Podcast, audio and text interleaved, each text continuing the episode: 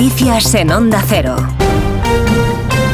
Saludos, buenas noches. La Sociedad de la Nieve, el largometraje de Juan Antonio Bayona sobre la tragedia aérea de los Andes, arrasa en la 38 edición de los premios Goya con un total de 12 galardones de los 13 a los que aspiraba. Entre ellos ha logrado el de mejor película y mejor dirección. La otra gran favorita de la noche, 20.000 especies de abejas de Estíbaliz Urresola, se ha hecho con el Goya a la mejor dirección Nobel y el de mejor guion original, además de haber recibido el de mejor actriz de reparto. También David Verdaguer era el favorito para el Goya al mejor actor protagonista, que ha terminado llevándose gracias a su interpretación del humorista Eugenio en Saben Aquel, una película producida por A3 Media Cine.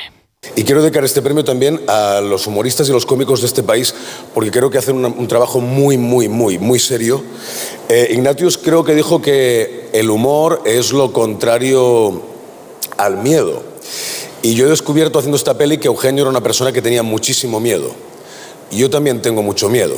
Y creo que la mayoría de, de la gente que estamos aquí tenemos miedo, pero lo aparcamos y hacemos películas y quizá estas películas sirvan para que alguien cuando las ve se olvide durante un ratito de su miedo. Y eso es muy bonito. Durante la gala se han hecho oír en todo tipo de reivindicaciones, por ejemplo, a favor del cine español, también contra el genocidio en la Franja de Gaza o contra los abusos y la violencia contra las mujeres. Entre los asistentes se encontraban diferentes rostros del gobierno, como el ministro de Cultura. En la alfombra roja, Ernest Urtasun ha enviado un mensaje de apoyo para todas las mujeres que han denunciado abusos, al tiempo que ha señalado que el gobierno actuará para que haya una cultura segura.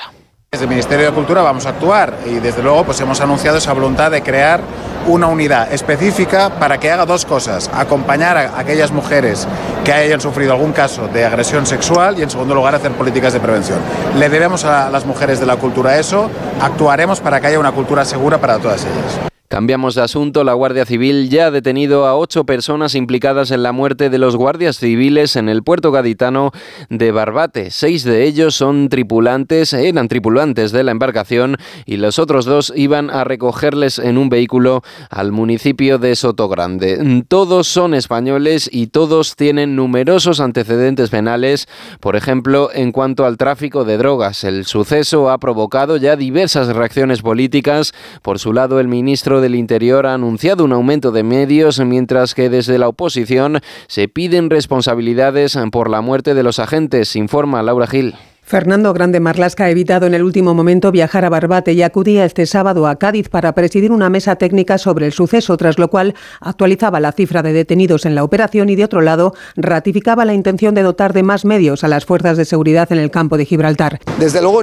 va a haber impunidad cero seguiremos implementando medios personales y medios materiales todos los que sean necesarios. El presidente del PP, Alberto Núñez Feijóo, tras dar su pésame a las familias de los dos guardias civiles fallecidos, ha exigido al gobierno que dé la cara tras afear al ministro que un día antes del suceso se jactara del buen trabajo en materia de seguridad en la zona y que no viajara a Barbate. El gobierno de España, empezando por su presidente, tiene que hacer como mínimo dos cosas. Primero, dar la cara y después acreditar recursos suficientes para que esta barbarie no vuelva a producirse? El líder de Vox, Santiago Abascal, ha sido el más contundente en su reacción tras mostrar indignación por el avance de la delincuencia y la actividad de los narcos en el campo de Gibraltar.